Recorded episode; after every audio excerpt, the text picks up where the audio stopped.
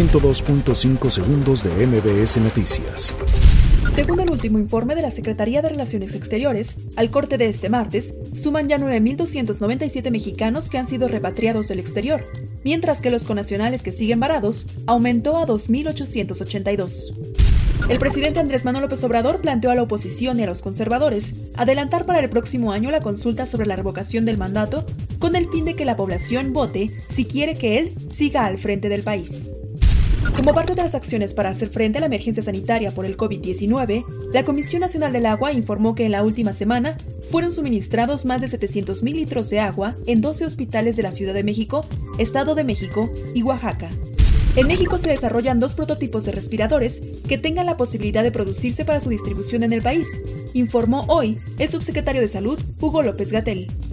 El gobierno de México informó que entre mayo y junio habrá una inyección económica como apoyo a la población más vulnerable ante la situación por el COVID-19.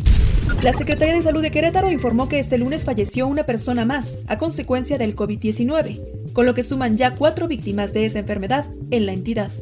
El gobierno de Puebla niega desabasto de insumos médicos ante COVID-19.